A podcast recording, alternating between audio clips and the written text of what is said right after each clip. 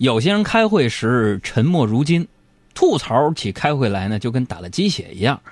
那么各村的都靠拢一下。今天在节目当中呢，我们要讨论一个话题，就是说说你不喜欢开会的五个理由。嗯，哎，我想调查就是你不最最不喜欢什么样的会？看过什么奇葩的板书？最无语的 PPT？还有拯救会议室？大家应该怎么来？哎，这讲的是开会的事情。大家把各位脑洞大开六六六，把我这个评论量给我顶上去。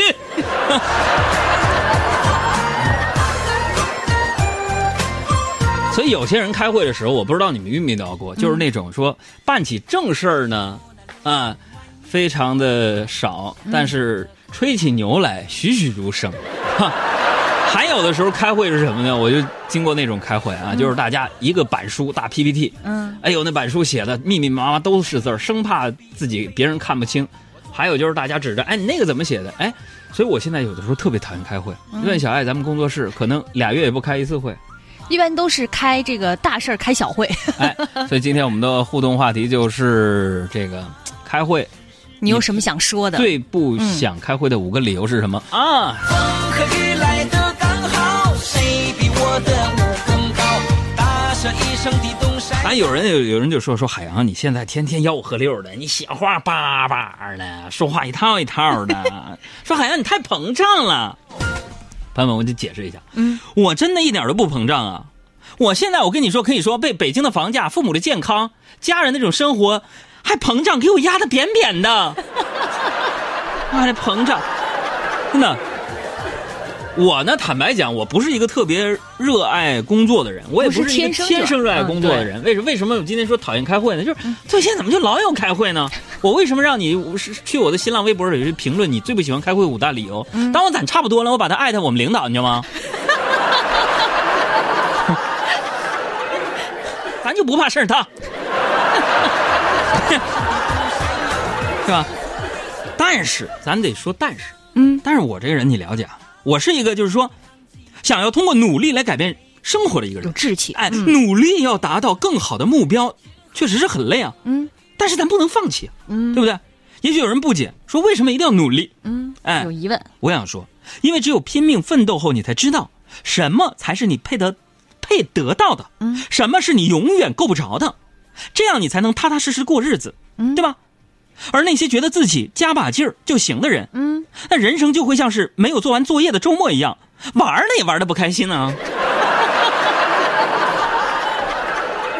当然，那句话说的很好，嗯啊，我们段子手小三儿说过这样的一个语录，嗯，说努力不一定会成功，但是不努力真的会很舒服。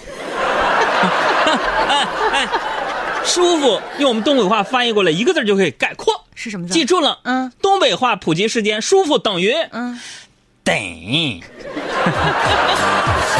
我的舞更高，大笑一声山摇。江湖危险，快点儿跑！就是得。再给你说一事儿啊，周末的时候呢，我表弟啊给我发了一张我多年前的一个自拍照嗯啊，然后我就看到那时候的自己个儿啊，哎呦，看见那时候的自己啊，虽然是满脸的青春痘儿，但是呢，眼角没有细纹呐、满脸的胶原蛋白。哎，我不仅就呆住了。时光荏苒，岁月如梭，白驹过隙。哎呀，形形容时间嗖一下过去，我只会这仨成语。给你一个高端大气的英语，叫 How time flies，对，它岁月如梭。就是 How time flies，就是就是这个意思。好，嗯别把我这个情绪破了。嗯，好，时光匆匆啊，嗯我在想啊，啊，耶，想什么呢？快说。我想这，也许就是逝去的青春吧。正当我这么想着呀，嗯我这个手指就不自觉的长按了一下那张照片，屏幕上啊跳出几个字，字，其中一行提示令人唏嘘：嗯，什么字？识别图中二维码。哎，是我像素不高，还是我那时候青春痘坑坑多，二维码都能识别出来了？然后我识别完之后，啪出了一个养猪知识讲座。我认为问题不在我的脸上，那还是以前手机前置摄像头像素不行。太低了。看完照片啊，我就突然开始担心啊，啊，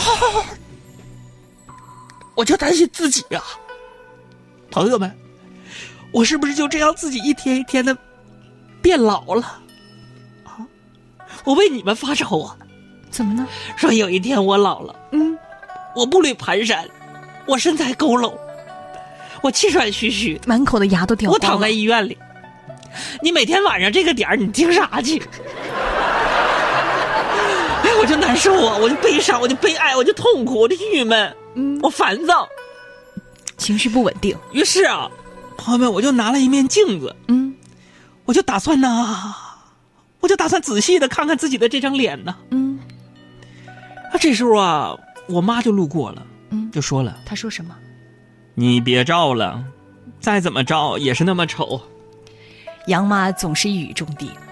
我就不服气，我说妈，我再丑也是你亲生的呀。对呀，我妈白了我一眼，就说了怎么说？那是你爸造成的，要不是我一个人力挽狂澜，都不知道丑成啥熊样。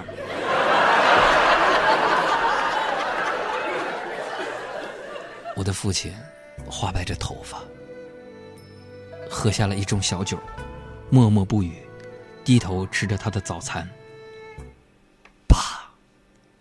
我心疼你。我的老父亲，我最疼爱的人，人间的甘甜有十分，你只尝了三分。这辈子做你的儿女，我没有做够。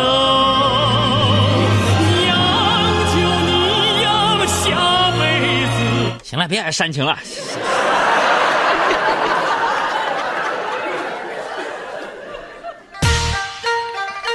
那么，那么啊，回回回转一首节奏，朋友们，嗯，那么跟我六六六刷起来？啊，看一下啊，其实这段时间呢，我呢，坦白讲，我已经放慢了这个工作上的脚步。嗯，大家看，我已经停掉了多少节目，陆陆续续的。辽宁卫视的《海洋俱乐部》停掉了，山东卫视的《与众不同》停掉了，嗯优酷的《优了个秀》和那个牛人编辑部做完了，嗯晚安朋友圈做完了，我第一本书也基本卖完了，嗯然后我频率对话剧不巡演了，嗯，是吧？对，等等很多东西我停了，包括一些电视台邀请的节目我也不做了，因为我的价码太高了。没有开玩笑，说真正原因。放慢了脚步是为什么？嗯主要啊，我是想好好的去陪陪家人。嗯我已经人过三十了，来到地球上已经三十几年的时间了，要奔四的人了。有时候我突然就想，每天那么努力图什么？赚钱吗？我有了 注意情绪，情绪。啊嗯啊！为了赚钱吗？不完全是。和喜欢的人干喜欢的事儿最重要。我发现，这次我爸我妈来北京给我爸这个检查身体的时候，我就有一种感触，就是我算了一下，我跟他们在一块的时间太少了，每年好像就是十一或者春节的时候回家待那么几天，啊，待久了还心烦。有时候怕他们晚上给我打来电话，尤其是九点之后，我就担心，哎呀，我爸我妈的身体是不是出什么问题了？有的时候自己甚至都不主动打电话，什么心理呢？逃避，嗯怕跟他们通电话，怕见到他们的眼神，因为他从来不对我提任何的要求。我甚至每次我爸我妈来北京接他们和送他们的时候，我会让我的朋友去接去送。我不想在火车站或者是飞机场这样的地点看到他们的眼神。害怕那种别离的时刻。所以我会逃避。但是现在我看我爸走道儿也蹒跚了，啊，酒量太大了。然后我妈呢，对很多新鲜的事物也有点懵了，甚至智能手机都不会用。哎呀，我突然想，我这么多年我做这些是为了什么？为了赚钱吗？为了名和利吗？我这些都有的时候，他们有这个时间去享受吗？我为什么不好好的去陪陪家人呢？所以让自己的时间就放慢一点儿。嗯每个人最后都要走向死亡，要去天堂报道。所有人，或者是我们年轻的时候都是跑步往那儿走，但现在我想明白了，我想散步去，能看看身边的风景，能和身边的人好好的聊聊天儿有耐心的聊聊天儿参与一下他们的生活，聊聊他们想说的话题，也给爸妈讲讲这个世界上新鲜的事物到底是什么。所以啊，我就放慢了脚步，想陪陪家人。嗯昨天晚上带我爸我妈去吃自助餐，我爸看着那些琳琅满目的吃的，就一个劲儿感慨啊，嗯说你们现在年轻人日子好啊，吃的好，穿的好，用的也都是现代化设备啊，冰箱、空调、热水器，还有洗衣机，尤其是那个洗衣机真好。然后我就看着我爸沧桑的脸，我心中的这个感慨就油然而生，因为我嗯特别怕什么，我跟我爸在一块儿聊天什么都行，他一跟我回忆过去，当年我就掉眼泪。他们真的特别辛苦。我生在乡下，然后两岁他们进城，为了我念书，不断的搬家。他们什么工作都做过啊，护林员、种草坪、挖树、酒厂、饲养场，甚至我我妈骑着自行车卖过雪糕，你知道吗？在旅游区里边，我爸骑着倒骑驴收过那汽车配件离合器那个废片子，就像一个收破烂儿的人。他们这些事情都做过。当我跟他们说，我说：“哎呀，你们真的很辛苦的时候，他说：‘哎，那时候不都这样吗嗯？’但是现在，是吧？我爸就跟我说，说那洗衣机特别好。嗯，我说是啊，爸，每天手洗衣服的日子那多苦啊。以前没有洗衣机。对，然后我爸感叹了一句说嗯，：“关键是你们现在就没有搓衣板。时代造就什么人才，什么人才开拓什么未来。努力证明我的存在，没有什么看不开。风吹雨打见怪不怪，我有我的自在。”关注我们的公众微信账号啊，添加一个微信号“给力海洋”的汉语拼音，“给力海洋”的汉语拼音来关注我们的公众微信账号，也可以参与到今天的互动。我的新浪微博是海洋两个字。穿梭在模糊的黑白，You know，开拓出一个新时代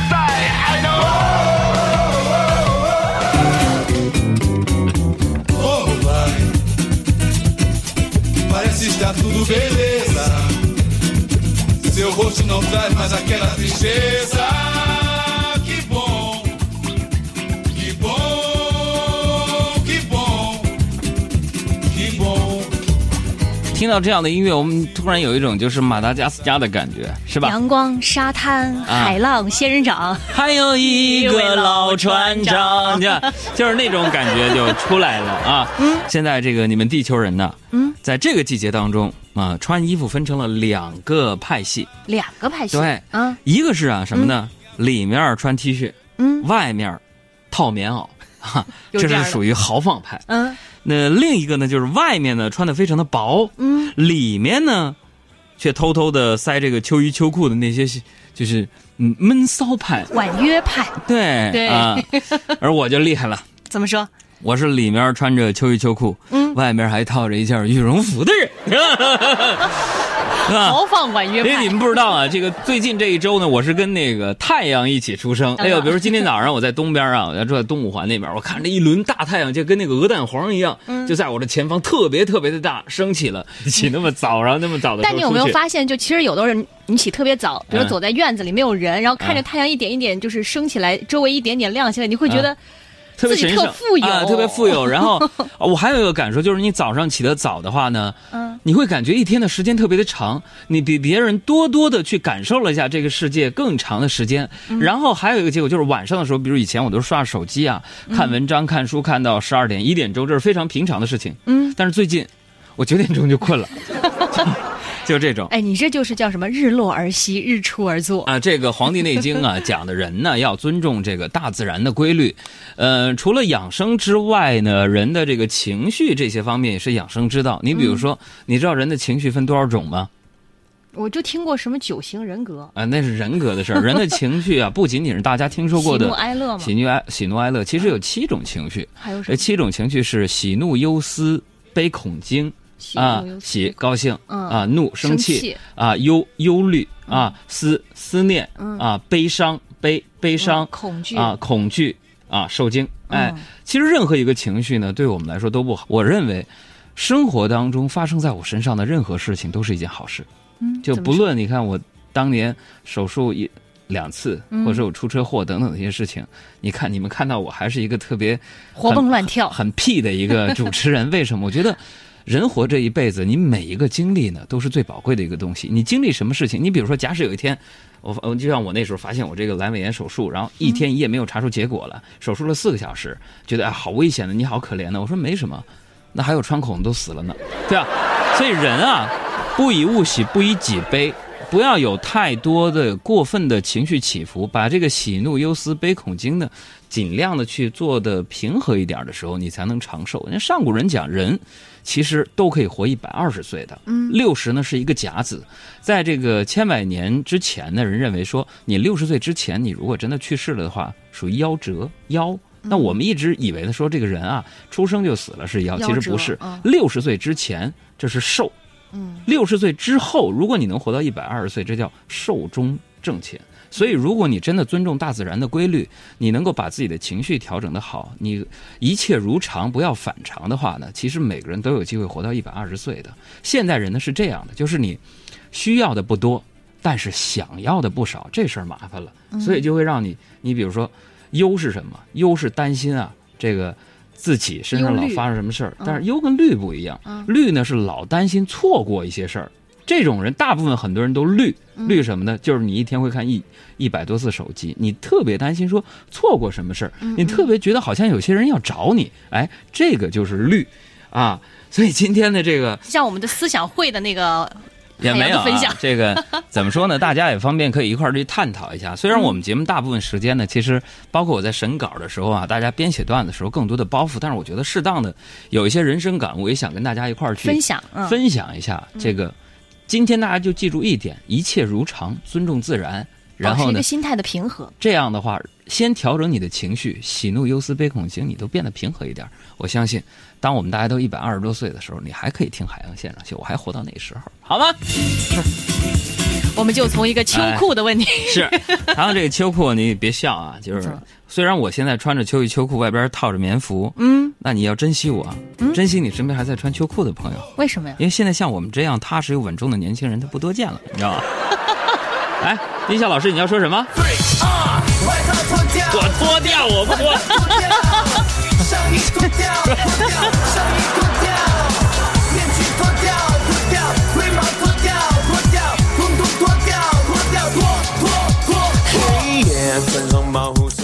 我再说个事儿啊，这个，呃，这个今天我去干嘛？我去买菜去了。嗯，就是早上的时候到菜市场，我就发现呢，现在这个买菜呢也是一件很时髦的事儿。啊，买菜怎么是？哎，这买菜大家大家知道啊，这个，呃，最早的时候呢，它是以物易物的一种方式，后来呢，这个买菜卖菜成为了货币和货物交换的一种方式。嗯，然后呢，它的支付方式也不一样，发生了很多变化。你比如说，最早的时候，人类开始进行这个进化到一个可以以物易物的时候，嗯，发现需求，并且呢，制造需求，满足对方的需求，获取利益的时候呢，人其实在进化了。嗯，那么在以前是以物易物，后来呢是以等价货币，哎哎嗯虚拟的货币来进进进来去这等价货币来去交换。后来呢变成了现金，嗯但是现在我去菜市场买菜，我发现真的特别好玩，怎么呢？人家都用微信了。嗯，就是我们家哎，我们家那个小区旁边那个卖那个臭豆腐的，嗯，都用微信支付，你知道吗？或者支付宝支付都可以。咱们台对啊面那些卖糖葫芦的呀、卖煎饼的，全现在是微信支付。上面就写一个什么呢？不用加好友，可以去嗯直接支付的那种。水果摊儿都这么写。哎哎，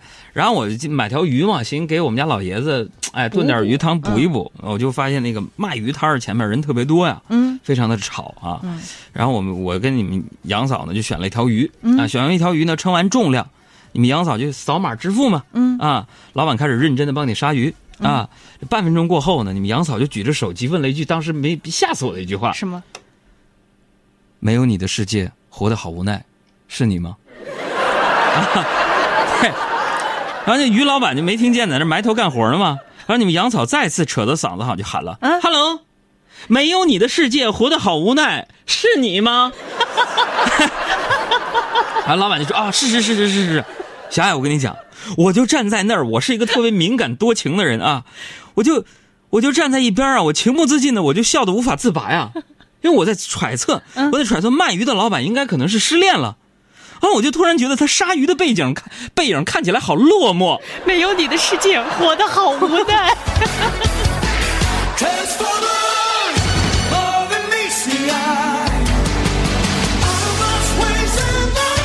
然后那个，呃，他在那儿等着鲨鱼啊、嗯让杨嫂让我去买这个料酒。然后我知道这个市场啊，这个买东西跟超市不一样，嗯是可以讲价的，对吧？可以杀然后我就问老板，我说老板，料酒怎么卖？嗯，老板说了，八块钱一瓶。然后我就凭借着我残存的一点点讲价的记忆，壮着胆儿，嗯，怎么为什么砍？一半嘛？嗯，四块钱一瓶卖不卖？然后老板瞪了我一眼，就说：“哼，要不然我送你一瓶吧。”我淡定的说：“那好啊。”我是不是给你点脸了？你要的全拿走，把回忆化成空，不要在乎感受，轻蔑的有所保留。说过的话当赠品附送，我不必再为你迁就，说